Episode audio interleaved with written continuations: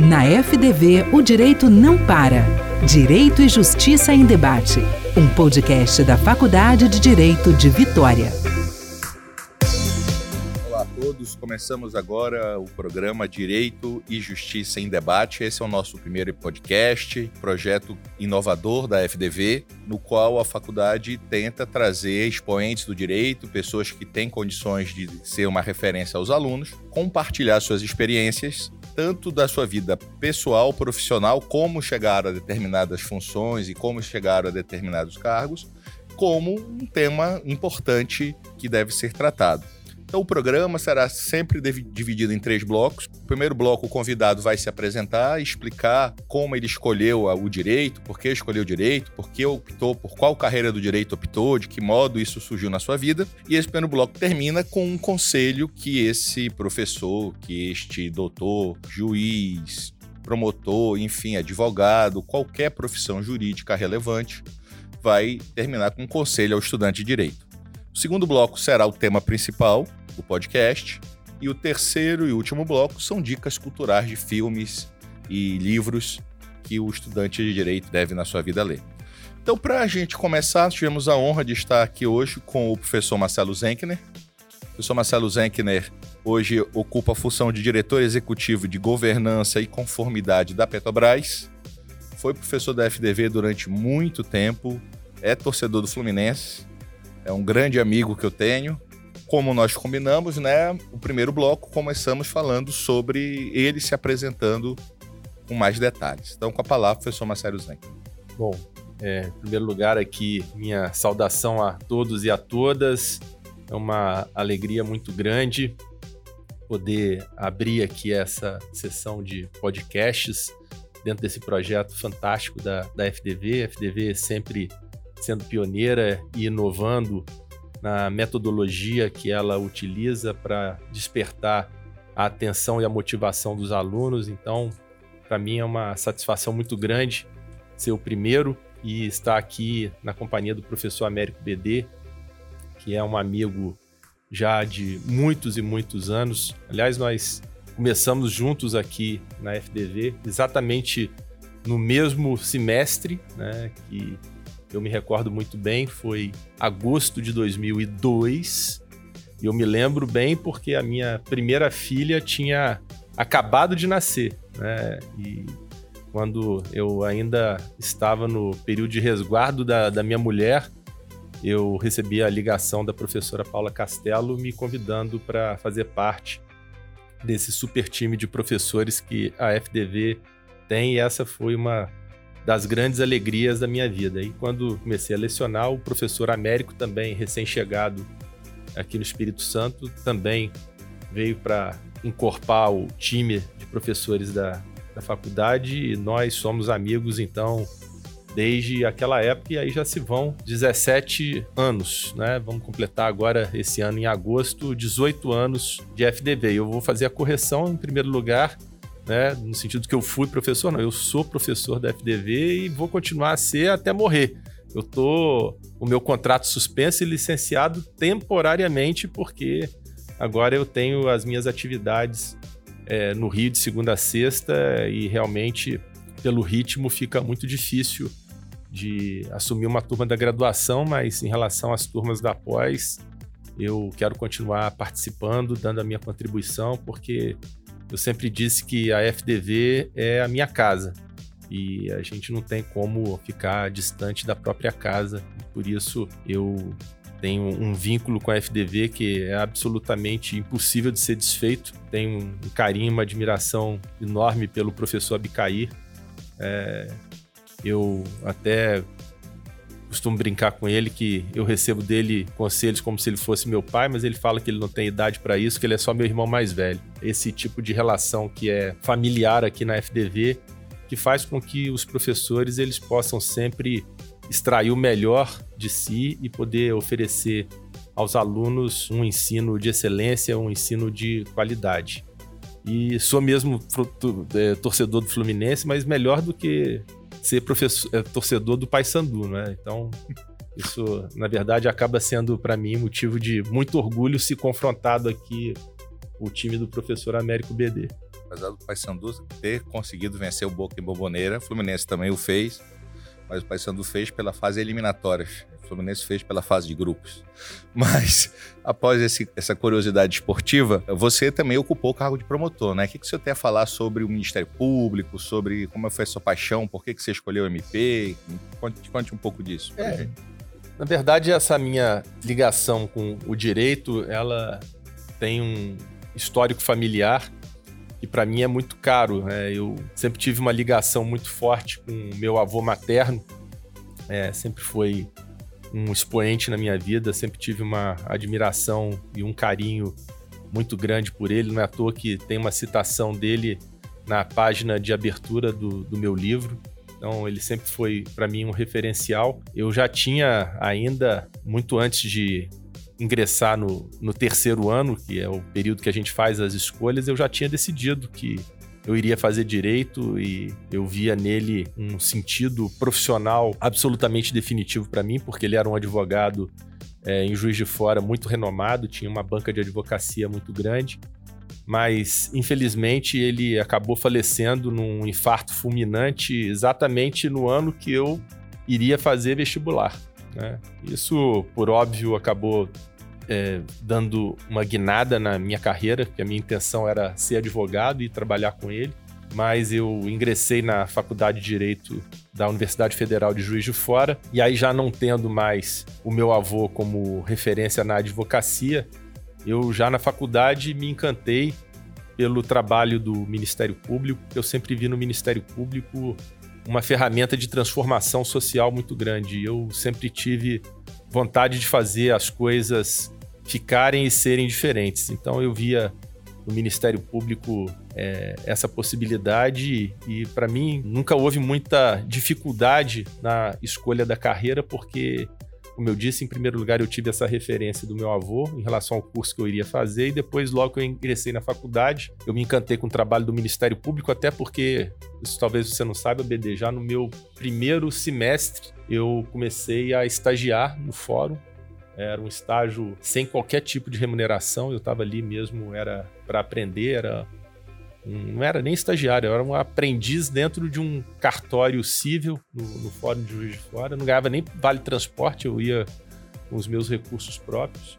Então eu estudava de manhã e saía da faculdade, ia direto para o cartório, ficava lá durante o dia todo. E foi exatamente nesse período que eu comecei a ter contato com os membros do Ministério Público e vi que ali realmente eu tinha condição de escolher uma carreira que pudesse fazer a diferença. Quando eu estava no terceiro período da Faculdade de Direito, houve uma seleção interna, porque foram criadas novas varas em Juiz de Fora. Eu tinha 19 anos nessa época, fiz a seleção, fui aprovado e comecei a aí sim exercer um trabalho remunerado que me deu uma experiência muito grande. Eu, inclusive, fazia questão de trocar de um cartório para outro então, trabalhei em cartório civil, car trabalhei em cartório de vara de família, trabalhei em cartório, é, a época era falência concordata, trabalhei em cartórios criminais, exatamente para poder ir adquirindo a experiência que era necessária. Então, quando eu me formei, e aí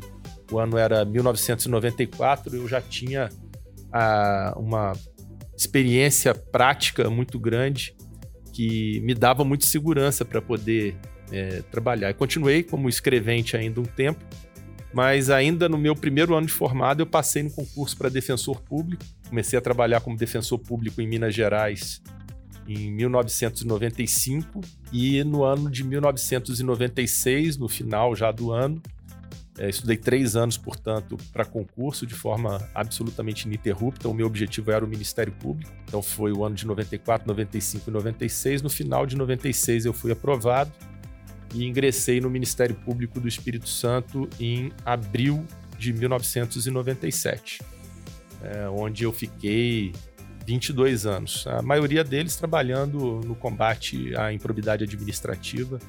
Realizei alguns trabalhos que foram bem legais.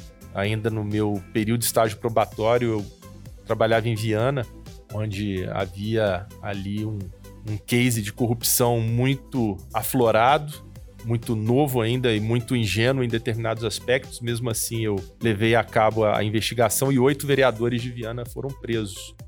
em razão dessa investigação que foi realizada no ano de 1998. Naquela época não se falava em prisão de político, né? O combate à corrupção no Brasil era muito incipiente ainda. Para vocês terem uma ideia, isso foi até uma matéria do Fantástico, né?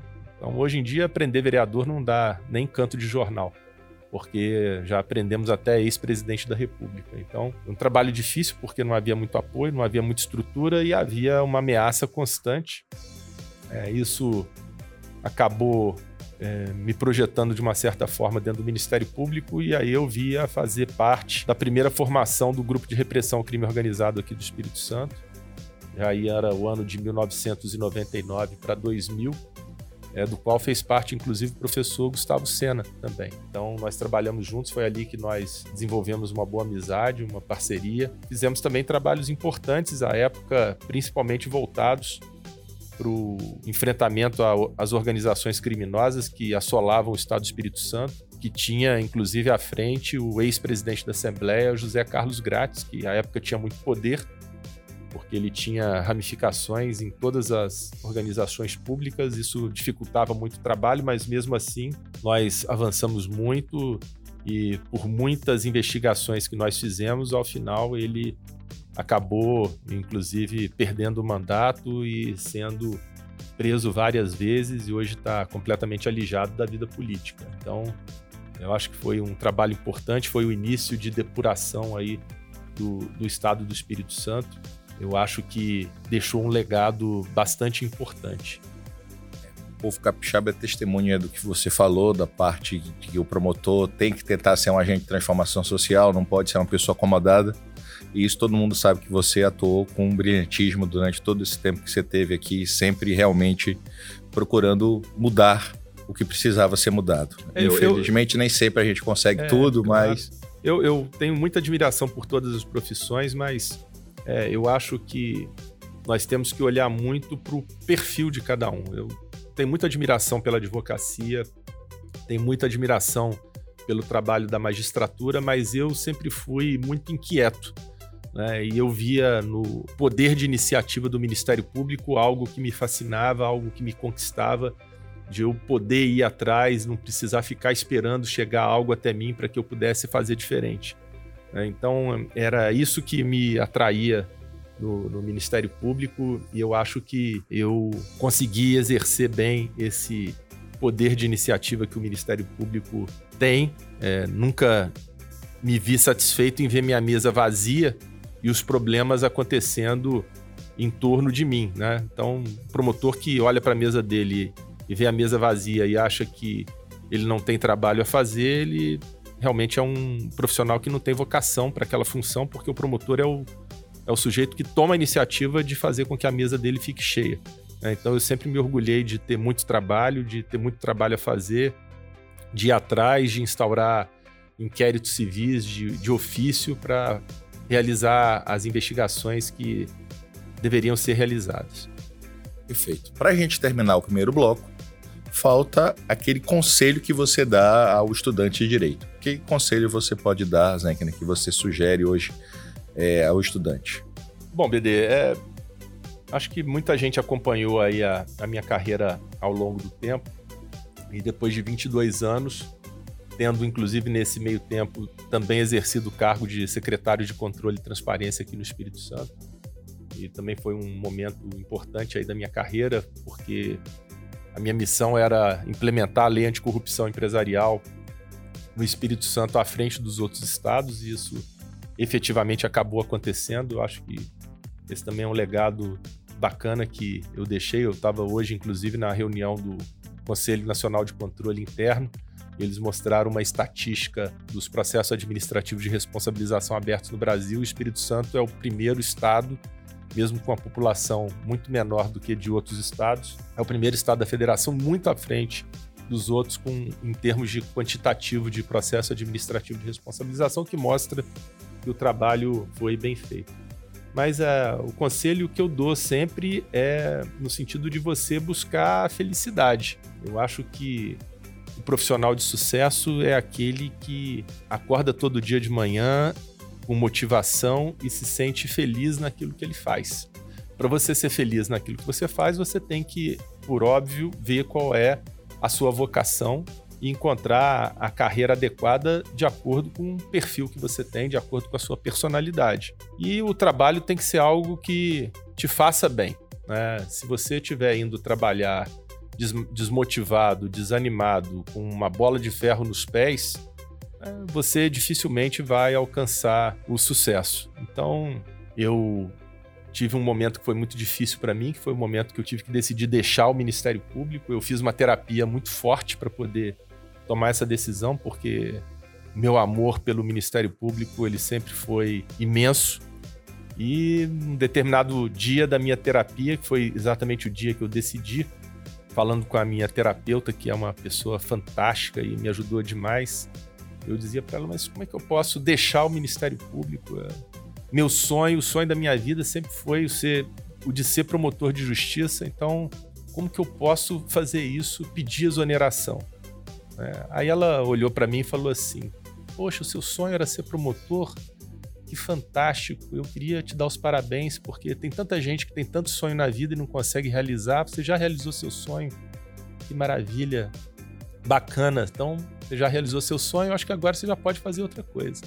E aí eu, na sequência, falei: Poxa, mas sair do Ministério Público, deixar a profissão que eu amo, ela falou para mim assim: é. Bom, tudo bem, você tem então um, uma encruzilhada na sua frente. Você pode ficar no Ministério Público e você pode sair. Nós estamos falando aqui de 22 anos de trabalho, com um legado importante, com muito suor, muito sangue, muita lágrima que ficou pelo caminho. Você tem a opção de continuar e você tem a opção de ficar. Se você ficar, você vai continuar a ser esse mesmo promotor que você foi durante os últimos 22 anos? Eu falei, não eu perdi a motivação. Ela falou: então sua decisão já está tomada. Segue adiante, vai ser feliz, porque você tem ainda muita coisa para produzir. E eu tenho certeza que um profissional que gosta de trabalhar, que gosta de estudar e que procura felicidade sempre vai ser um profissional de sucesso. Isso é muito importante porque assim a gente tem aquela ilusão na faculdade, o aluno, de que a carreira e a vida vai ser uma linearidade. Eu quero uma coisa assim que eu consegui sempre, mas não, a gente muda com o tempo. Você muda a pessoa, tanto o Zenkner quanto o BD de 20 anos atrás não são os mesmos. E a gente tem princípios que são imutáveis, mas a gente acaba que precisa se adequar e pensar em outros caminhos também. Não existe um único caminho para a felicidade. Então foi muito interessante sua declaração, mas falando sobre princípios imutáveis. A gente só não muda de time, né? Não, aí não pode. Aí não dá. Além disso, isso aí é mais do que imutável, seja na alegria ou na tristeza. Eu provo que eu sou um homem de fé, porque eu torço pro tem que ter fé, né, para isso. Mas, falando sobre princípios imutáveis, a gente vai, como tema principal do segundo bloco, discutir a tese de doutorado do Zenk né, discussão sobre integridade. Então voltamos para o segundo bloco.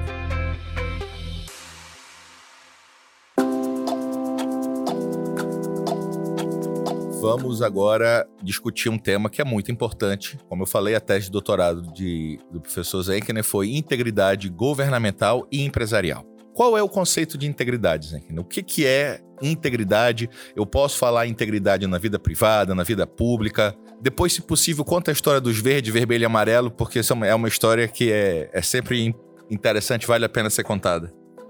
A história do desenvolvimento da, da tese de doutorado, ela é bastante interessante, porque no ano de 2011, trabalhando sempre no enfrentamento à improbidade administrativa aqui no estado, como eu disse no primeiro bloco, você acaba criando muita aresta né, na sua vida profissional, principalmente num estado pequeno como é o Espírito Santo, e você acaba mexendo muito com as relações de poder.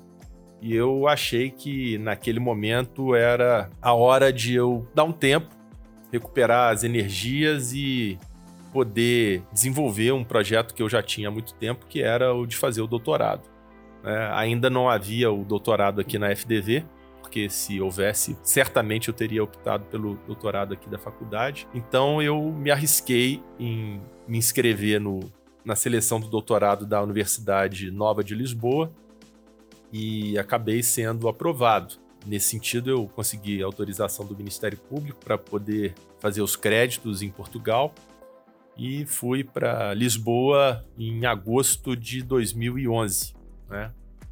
Já sabia que eu queria escrever alguma coisa sobre combate à corrupção, mas ainda não sabia muito bem o que. Eu tinha desenvolvido um projeto de tese nesse sentido, mas ele podia ser alterado.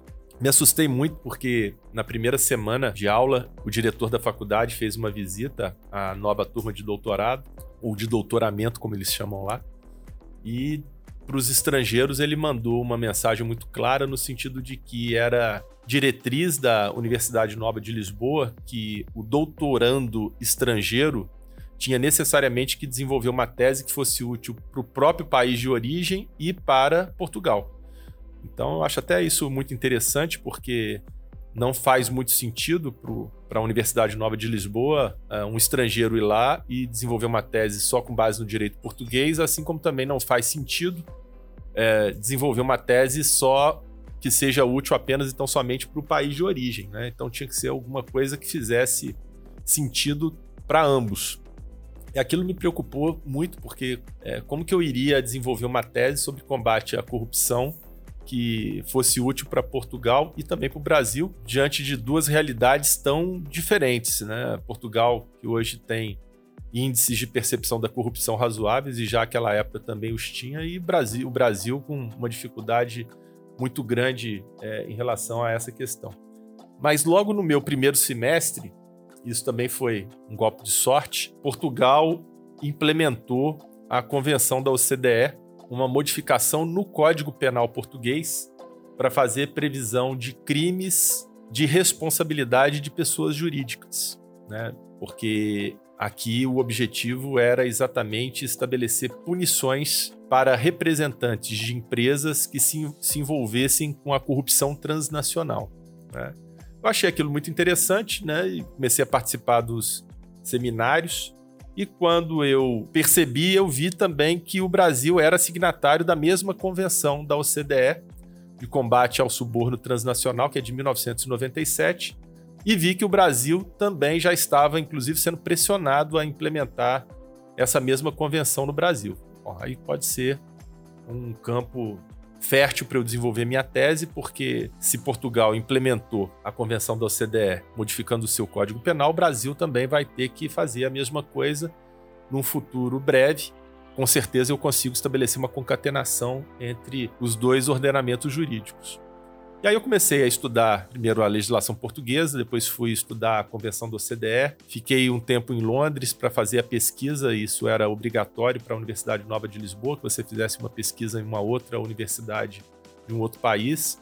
E fui estudar o KBA, que é a implementação da convenção da OCDE no Reino Unido. E voltei com uma bagagem muito grande em termos de desenvolvimento de sistemas de compliance, porque, ah, na verdade, o objetivo central da convenção da OCDE, estabelecendo punições para pessoas jurídicas, é forçá-las a se valer da única forma de prevenir, que é exatamente a implementação de sistemas de compliance. Então, eu tinha a base toda já de Portugal, daquilo que estava sendo feito em Portugal, tinha a base também do Reino Unido, e quando eu voltei para o Brasil em 2013, já com uma bibliografia muito grande, a lei anticorrupção empresarial ela foi promulgada no Brasil em agosto daquele mesmo ano.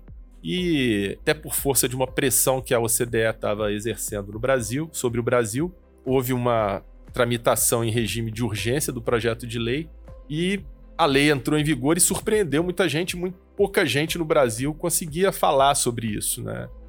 E como era o meu objeto de estudo, eu comecei a fazer algumas palestras sobre isso é, sobre esse assunto aqui no Brasil. Comecei a dar alguns treinamentos para algumas empresas. A faculdade foi o primeiro curso, né? A faculdade, a faculdade, é, a Faculdade de Direito de Vitória foi a primeira faculdade no Brasil a oferecer uma pós-graduação nesse tema, compliance e controle da administração pública. E no ano de 2014, então, praticamente eu me concentrei em desenvolver, terminar de desenvolver a tese, fechar o que eu tinha que apresentar e também é, dar essas palestras é, em torno desse mesmo assunto. No final do ano de 2014, eu estava de férias, inclusive fora do Brasil, eu acabei sendo convidado para ser o secretário de Controle e Transparência no Espírito Santo, exatamente com o objetivo de implementar a lei anticorrupção. Então, isso me atraiu demais, eu acho que era uma chance de colocar em prática os conceitos que eu já estava desenvolvendo na tese, exatamente para testar os conceitos, porque isso ainda não havia sido testado no Brasil, para ver se funcionava, dizer, usar o o sistema português, usar o sistema do Reino Unido com as adaptações necessárias para o Brasil, colocá-los funcionando aqui e é, eu acho que isso faria com que a tese ela ganhasse até um, um valor muito maior. Então eu aceitei exercer o cargo de secretário de controle e transparência, onde eu fiquei por um ano e quatro meses. Acabei saindo porque ao final do mandato da ex-presidente Dilma, ela nomeou para ministro da Justiça um membro do Ministério Público. Essa questão foi levada ao Supremo numa DPF e o Supremo acabou desistindo por, eh, decidindo por maioria que membro do MP não pode ocupar cargo no executivo. E aí eu e mais 16 secretários de Estado perderam os cargos no Brasil em efeito cascata. Então voltei para o Ministério Público, exatamente é, no mesmo, na mesma posição onde eu havia saído, já com a tese praticamente concluída e também agora com a experiência desenvolvida como secretário de Controle e Transparência e a implementação da lei anticorrupção. Então a tese ela é bastante interessante porque ela tem um aspecto teórico muito profundo e tem um aspecto prático também muito grande. E aí, respondendo especificamente a sua pergunta, quando eu fui qualificar a tese, eu até me surpreendi porque não fui sabatinado de uma forma muito profunda, as pessoas aceitaram muito bem a qualificação. Mas o meu orientador me perguntou: por que você usou no título da tese a palavra integridade? Por que você não usou moralidade empresarial e governamental? Por que você não usou ética governamental e empresarial? Por que você não usou probidade governamental e empresarial? Por que você usou integridade? E eu tinha utilizado a palavra integridade exatamente para me reportar à convenção da OCDE, porque a Convenção da OCDE usa a palavra integridade. Mas a nossa Constituição estabelece como princípio da administração pública a moralidade. Nós temos códigos de ética, inclusive dentro da própria administração pública. E aí o meu orientador disse: olha, o seu primeiro capítulo você tem que explicar o que é integridade, porque você tem que estabelecer essa diferença entre ética, moralidade e integridade para as pessoas entenderem bem qual é o seu propósito final, porque a tese em si é exatamente explicar qual é a diferença entre sistema de compliance e sistemas de integridade, que é uma coisa que hoje já é muito difundida fora do Brasil, mas aqui no Brasil muita gente ainda trata disso como sinônimos. E aí, BD, você me provoca com a história dos verdes, amarelos e vermelhos. Você, a gente não tem aqui um tempo muito longo para explicar o conceito todo de integridade. Aí eu convido quem está ouvindo para ler o primeiro capítulo do livro que você leu e, inclusive, aqui faço uma homenagem e um agradecimento ao professor BD, porque ele me ajudou, inclusive, a fazer a correção final. Ele leu a tese toda antes do depósito e me ajudou demais com muitas sugestões que foram muito importantes no final das contas. Mas tem uma passagem do livro na qual é, eu uso é, uma referência do Luiz Moreno Ocampo, que foi o primeiro procurador-geral do Tribunal Penal Internacional em Haia. Ele é um ex-membro do Ministério Público argentino ele fez um trabalho importante de combate à corrupção, levando para prisão alguns senadores argentinos. Hoje ele é compliance officer em Nova York. E ele diz que em toda e qualquer organização, né, pode ser um órgão público, pode ser uma empresa estatal, é, pode ser uma empresa privada, nós temos três tipos de pessoas: né? os verdes, os amarelos e os vermelhos. E para você entender bem quem são essas pessoas, você imagina uma sala fechada, no centro dessa sala uma mesa, em cima dessa mesa uma pilha de dinheiro e no canto da sala uma câmera filmando. Você pode deixar dentro dessa sala durante uma hora, um dia inteiro, uma semana, um mês, um ano, o verde, que ele vai, além de proteger o dinheiro, ele vai procurar quem é o dono para poder entregar, porque ali é algo que não pertence e ele jamais vai se locupletar com algo que não seja dele, ainda que a câmera esteja desligando. Então ele age daquela maneira porque é o correto. Ele tem valores que ele coloca à frente, que ele desenvolve e que fazem com que a sua conduta seja moldada dessa maneira. O amarelo, se ele tiver certeza que a câmera não está filmando, se ele tiver certeza que ele pode retirar uma parte daquele dinheiro e não vai ser descoberto, ou então se for descoberto, ele vai contar com um sistema de impunidade muito grande que não vai fazer com que recaia sobre ele nenhum tipo de punição, ele faz assim. E o vermelho, ele não só subtrai o dinheiro na sua integralidade, como subtrai também a câmera. Né? Então, o Moreno Campo ele qualifica é, esses três tipos de pessoas e até muito interessante a qualificação que ele usa. Ele chama os verdes de íntegros, os amarelos, entre aspas, de honestos, são aqueles que querem se manter aos olhos de terceiros honestos, mas na verdade não o são. E os vermelhos são os desonestos. Né? Então é muito importante a gente trabalhar esse conceito porque ele propõe, inclusive, por estimativa, ele não tem uma análise científica para chegar a esses números, mas de um modo geral, nas organizações nós temos 15% de verdes, 15% de vermelhos e 70% de amarelos. É, eu costumo. A importância do sistema de proteção. É, exato. Eu costumo muito dizer, usar, quando eu estou falando na Petrobras, para minha equipe, o grande problema que aconteceu no período pré-Lava Jato, que levou a, a, Petrobras a passar por todo esse problema que ela enfrentou, por uma crise é, sem precedentes na sua história, foi porque ela tinha na alta administração vermelhos. Né?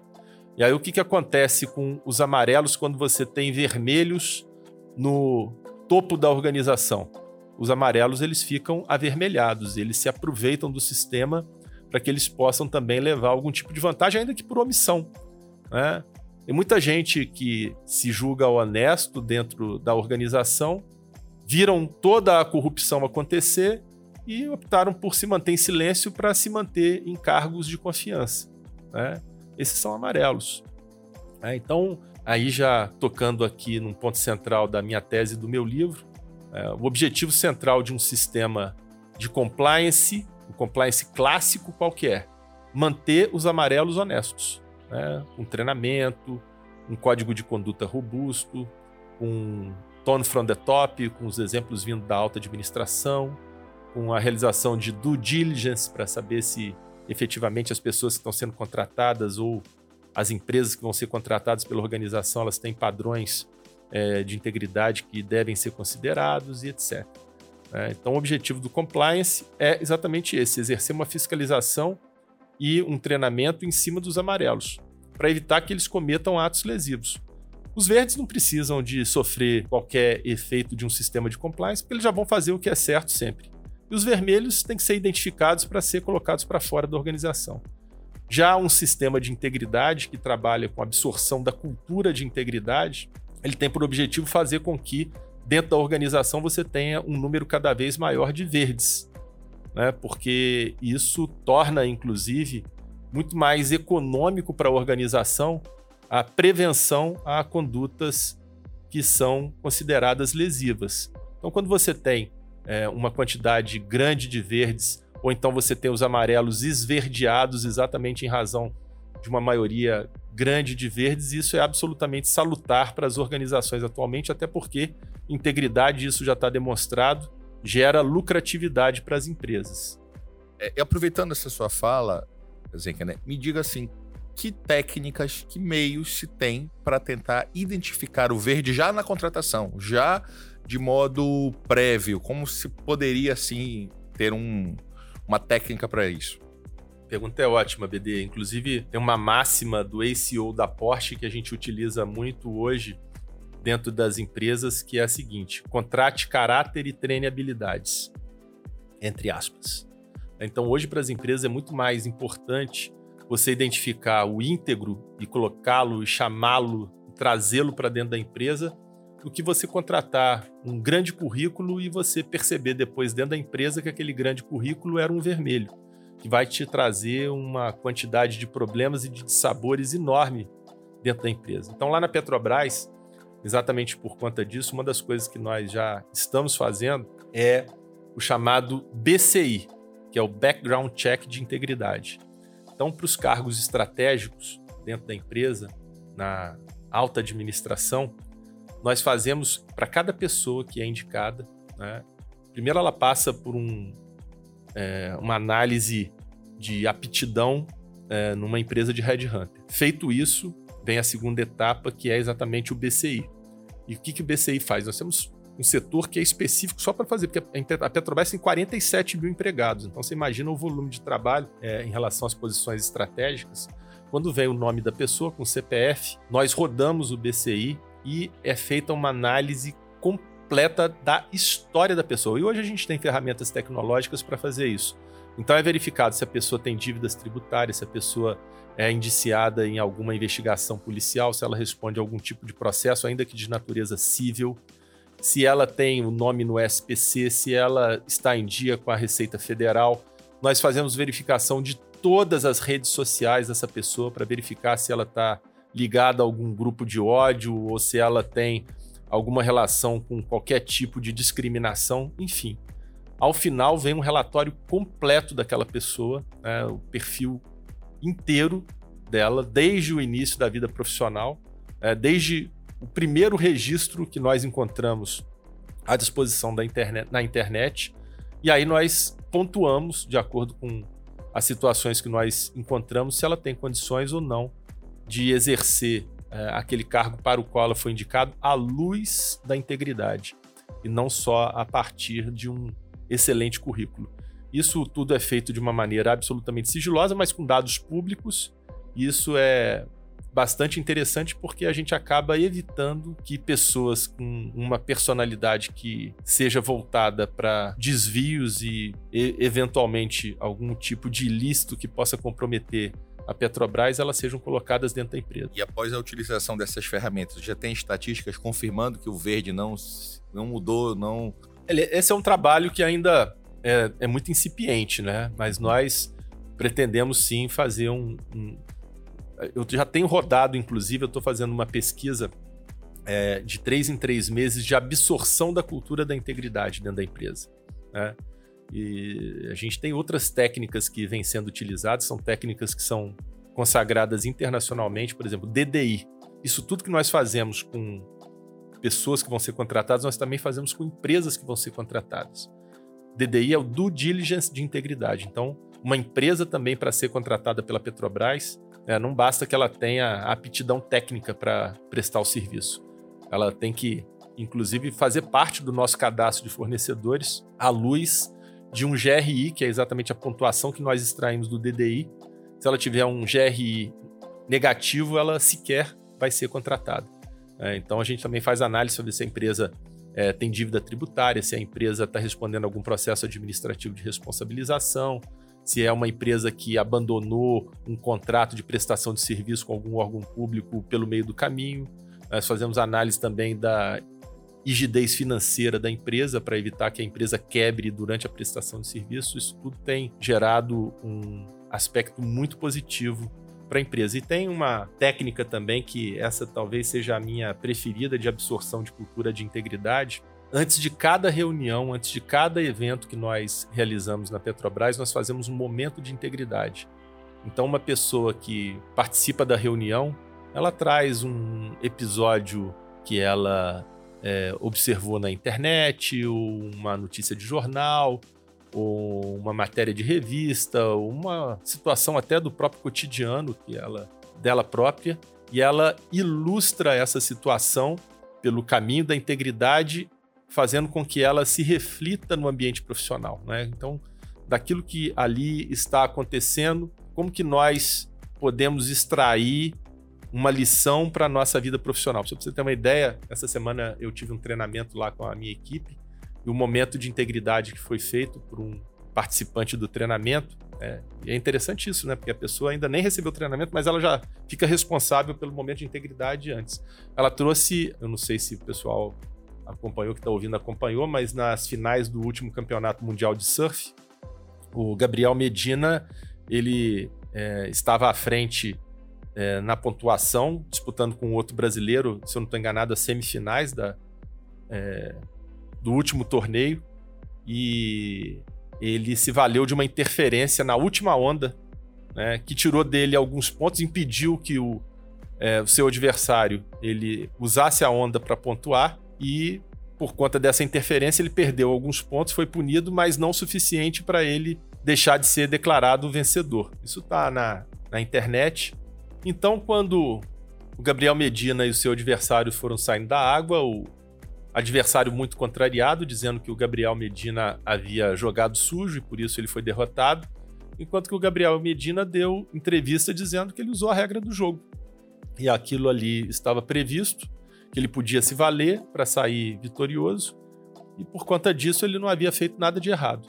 E aí a, a lição é exatamente essa: se a gente, é, no exercício da nossa profissão, a gente se deparar com uma regra é, que viola os padrões éticos, viola as regras da integridade, será que é simplesmente pelo fato de haver um regulamento nesse sentido que nós devemos segui-lo?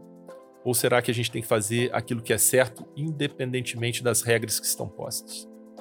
Muito interessante, né? Você lembra aquele, aquele caso, o exemplo disso, né? Aquele caso que o Mário Sérgio Cortella conta, daquele corredor que estava em segundo lugar e viu que o primeiro colocado se confundiu, estava bem perto da. e ele deixou o primeiro colocado vencer, que estava na frente, ele poderia ter ultrapassado, e ele declarou que como ele ia prestar, como ele ia falar para a mãe dele que ele tinha ganho de uma forma é, indevida, né? Se você, no, no, na tese, tu conta uma metáfora, um, cita uma questão do anel, né? Tem uma metáfora bem interessante desde Platão. É, o anel de Giges. É, na verdade, é, existe essa passagem ainda na obra de Platão, no sentido de que Giges era um mercador e um pastor de ovelhas, e ele descobre, é, vou tentar resumir aqui, mas ele encontra um, uma caverna com um gigante adormecido e um anel de ouro em um dos dedos. Ele entra na caverna, subtrai o anel e quando ele gira o anel no dedo, ele percebe que ele fica invisível,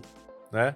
E aí, é, a partir dessa percepção da invisibilidade, ele começa a, de modo invisível, praticar todo tipo de atrocidade. Seduz a rainha, mata o rei né, e assume o trono exatamente por conta desse poder que ele tinha. Isso mostra muito bem que, na verdade, ele se aproveitava exatamente do fato de ninguém ver aquilo que ele fazia de errado para praticar toda a sorte de irregularidades. Né? Então é é o caso típico aí e mostra muito bem isso, o quanto que as pessoas que não têm valores muito bem consolidados precisam de estar sendo constantemente fiscalizadas.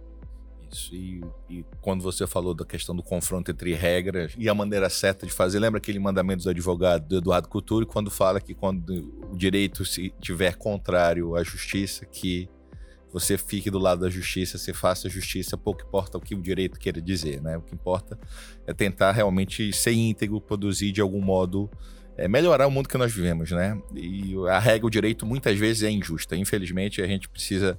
Isso é um tema de outros debates, grande direito, justiça, relação disso, mas a gente tem esse, esse grave problema. Porque a, a, a, ética ela é um conjunto de valores vigentes numa sociedade num determinado momento e por óbvio que esses valores eles podem estar positivados ou não. Não é à toa que a gente tem o princípio da moralidade.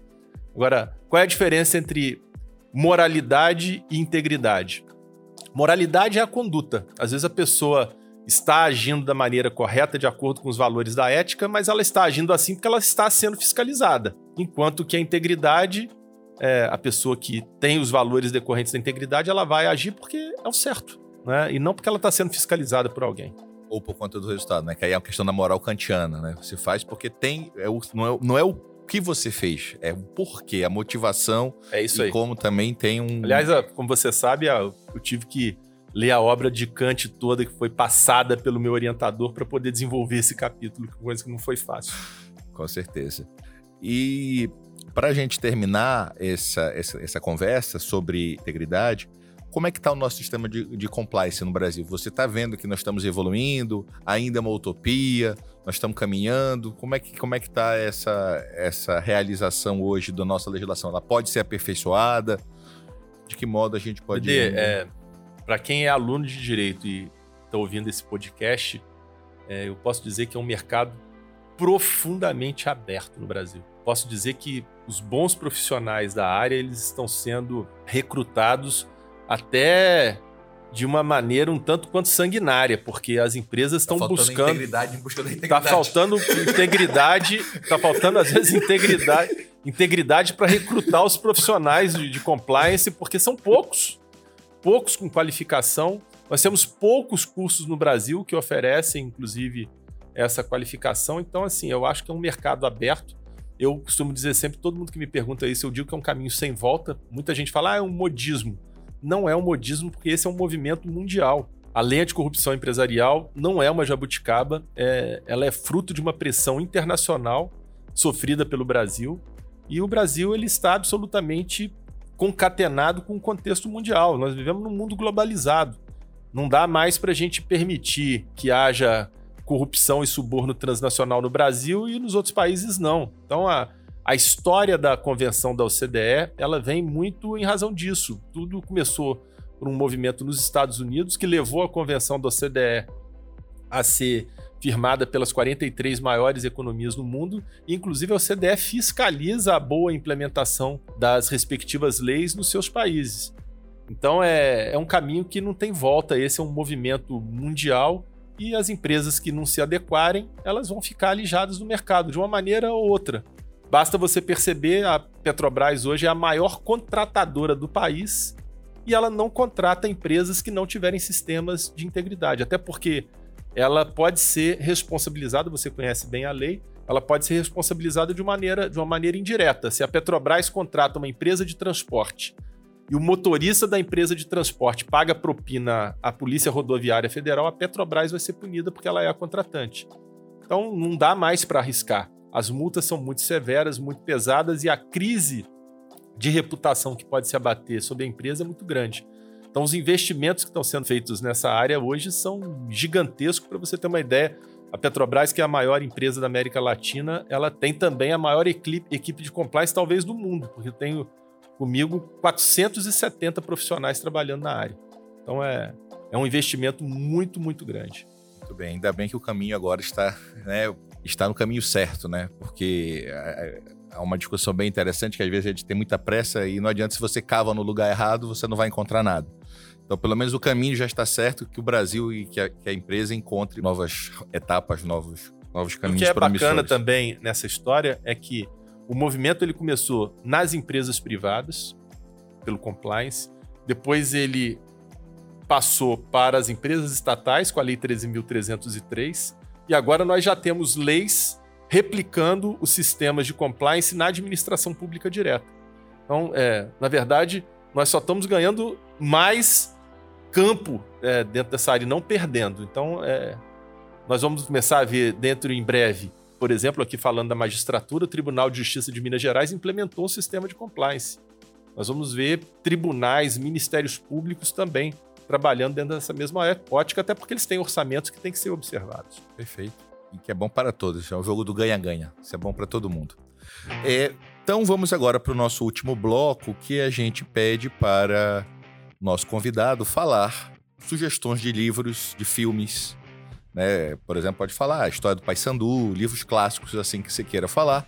Então, que livro você sugere pra gente, pro aluno de direitos, hein, que não pode deixar de ser lido, livro ou filme? A história do Pai Sandu jamais que eu vou recomendar um livro útil, naturalmente, né? Mas é, quando eu soube que no podcast nós teríamos essa etapa, eu procurei selecionar livros que para mim são importantes, que fizeram diferença na minha vida e também um filme que me marcou bastante. Então eu selecionei três livros e é, os três estão inclusive relacionados na bibliografia da minha tese. O primeiro é o livro do Michael Sandel, que é um professor da Universidade de Harvard, que é Justiça, o que é fazer a coisa certa. Esse livro é, ele é bem bacana porque é, ele nada mais é que a transcrição das aulas que o professor Michael Sandel profere na, na Universidade de Harvard. Então, é, eles foram compilando as aulas dele. As aulas dele são tão marcantes que elas eram inclusive gravadas e depois eles tinham aquele material riquíssimo. Eles resolveram transcrever as aulas e publicaram o livro. Isso é muito interessante. Eu tenho quase certeza que tem no YouTube o curso inteiro. As aulas. Então vale a pena ler o livro e ver no YouTube diretamente é, o próprio professor Michael Sanders falando. E ele é uma assim, é fantástico porque é, o livro ele é muito rico, ele é muito denso, né? Mas você consegue extrair dele é, referências riquíssimas é, dentro dessa construção dos conceitos de ética, de moral, de probidade, de honestidade, de integridade. Essa é a primeira recomendação que eu faria. Um outro livro que eu gosto muito, eu inclusive já li ele mais de uma vez, é O Homem Medíocre, de José Engenheiros. E o Engenheiros ele foi muito perseguido, ele teve uma vida muito delicada, ele inclusive foi ele sofreu degredo para a África, ficou um tempo fora é, do seu país de origem e por conta desse sofrimento da perseguição, ele sofreu inclusive um processo, hoje a gente pode ver que era um, um assédio moral, ele essas impressões todas e percepções que ele extraiu de tudo isso que ele sofreu, ele colocou no livro. Então ele é um livro que também traz assim, você vê que é, o autor ele acabou escrevendo com muita sensibilidade e com uma percepção da, daquilo que estava acontecendo ao redor dele de uma maneira muito contundente. Então é um livro que você vê que é, foi escrito com o coração aberto. Então acho que também é um livro muito recomendado. E o terceiro que eu recomendo Todos três nós temos em português, então a grande vantagem é essa também, né? O terceiro é um livro do professor Dan Ariely, que é da Universidade de Duke, também nos Estados Unidos, que talvez seja hoje o maior especialista, o maior pesquisador em integridade do mundo. Né? E ele tem vários livros publicados, vários em português, mas o que eu mais gosto é A Mais Pura Verdade sobre a Desonestidade. Título provocativo, o, o livro, né? O título muito, muito provocativo. E ele é, é interessante porque é, se você for verificar a história do professor da Ariely, ele começou a estudar esse tema um dia que ele sai da faculdade, já tarde da noite, como nós costumamos, costumamos sair aqui da FDV. E quando ele chega na casa, na frente da casa dele, uma casa americana, é, ele percebe que ele bateu a porta da casa com a chave dentro. E aquelas casas americanas, elas têm portas que são portas de cofre, são quase fortalezas que o americano tem pavor de qualquer pessoa entrar dentro da casa dele. E aí ele, vendo aquela situação, achou que ele ia ficar muito tempo esperando a porta ser aberta para ele poder descansar, mas o chaveiro chega na casa dele para fazer a abertura da porta e abre a porta em cinco minutos. E aí ele olha para o chaveiro e fala: Você acabou com a minha vida você tirou a minha tranquilidade para sempre. Eu achei que eu estava protegido dos bad guys, mas agora eu já percebi que qualquer pessoa entra dentro da minha casa. E o chaveiro se volta para ele e diz assim: professor, você não está protegido dos bad guys, você está protegido com a porta da sua casa dos honestos. É, e aí a gente volta àquela classificação anterior, né? E a gente viu muito isso acontecer aqui no Espírito Santo com a greve da polícia, né? as lojas sendo arrombadas, aí eram os bad guys. Mas quem eram as pessoas que estavam entrando dentro das lojas no efeito manada e subtraindo os equipamentos? Eram pessoas do nosso convívio, pessoas que nós conhecemos, pessoas que são consideradas honestas que acabaram desenvolvendo aquela conduta movidas por um momento ali de incentivo e são os amarelos, né?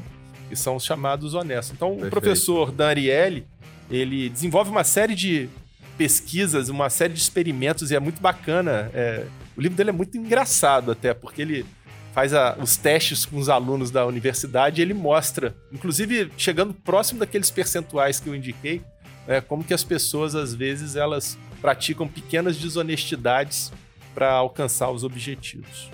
Perfeito. E em termos cinematográficos? Pois é, em termos cinematográficos, podia indicar aqui uma quantidade grande de filmes, filmes que me marcaram, mas tocando aqui nesse ponto específico e para que haja uma concatenação com a nossa conversa, eu escolhi um filme que tem o título em português de Corpos Sangrentos, mas em inglês é Excellent Cadavers. É um filme que conta a história da máfia italiana e da atuação do juiz Falcone. Na verdade, a gente sabe muito bem que na Itália ele é chamado de juiz, mas ele era o magistrado de pé, né? Que é o membro do Ministério Público. Então ele foi o responsável pela primeira grande investigação de combate à máfia italiana. Não vou dar o spoiler todo do filme, né? O que, que acontece no final, mas mostra muito bem o como, o quanto que é difícil você fazer investigações de combate à corrupção. O que é bacana nesse filme é que você em diversas passagens você identifica situações absolutamente idênticas àquelas que acontecem aqui no Brasil. É, então ele passa por uma série de situações. Esse filme me marcou muito exatamente por isso, porque eu, era um filme sobre investigações de combate à corrupção e eu percebi que as mesmas dificuldades que nós temos aqui no Brasil, elas também eram enfrentadas na Itália. Então é um filme que vale a pena ser visto. Inclusive, existe um DVD, tem um DVD dele aqui na faculdade que está à disposição. Nessa linha, Zé, tem um, um, outro filme clássico que eu gosto muito, até eu e o professor Gustavo Sena vão publicar um artigo agora sobre esse filme, que é Os Intocáveis. Os Intocáveis, a versão do Brian de Palma, com o Elliot Ness, o Sean Connery. E que é justamente essa dificuldade que você fala, dando um pequeno spoiler, aquela passagem no qual ah, o local do contrabando, onde estava sendo produzido álcool, era um quarteirão da delegacia. E aí, quando o Sean Connery fala é aqui, o Elliot Ness diz assim: Mas como é aqui? Aqui é só atravessar a rua, não tem sentido ser aqui. Aí ele fala: O problema não é aqui. O problema é que consequências você vai enfrentar na hora que você abrir essa porta.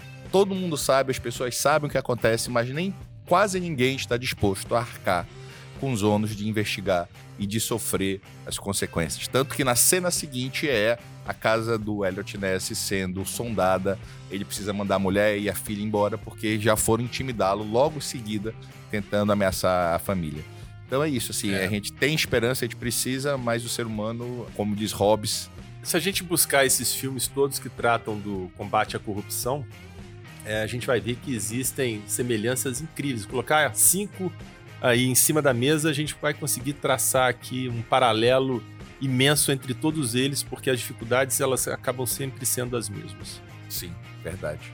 Até porque, como você colocou, infelizmente a maior parte das pessoas são amarelas, podendo ser azul, paysandu, né?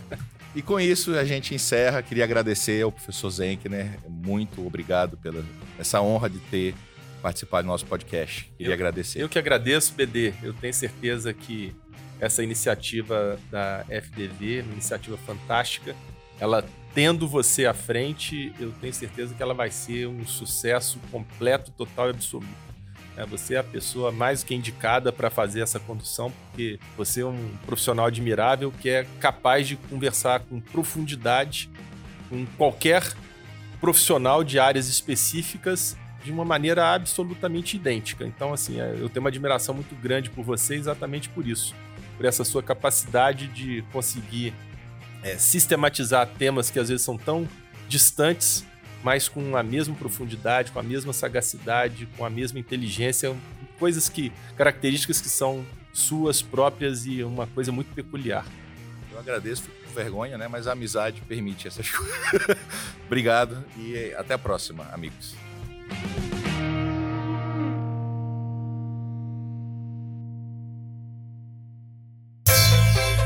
Direito e Justiça em Debate um podcast da Faculdade de Direito de Vitória.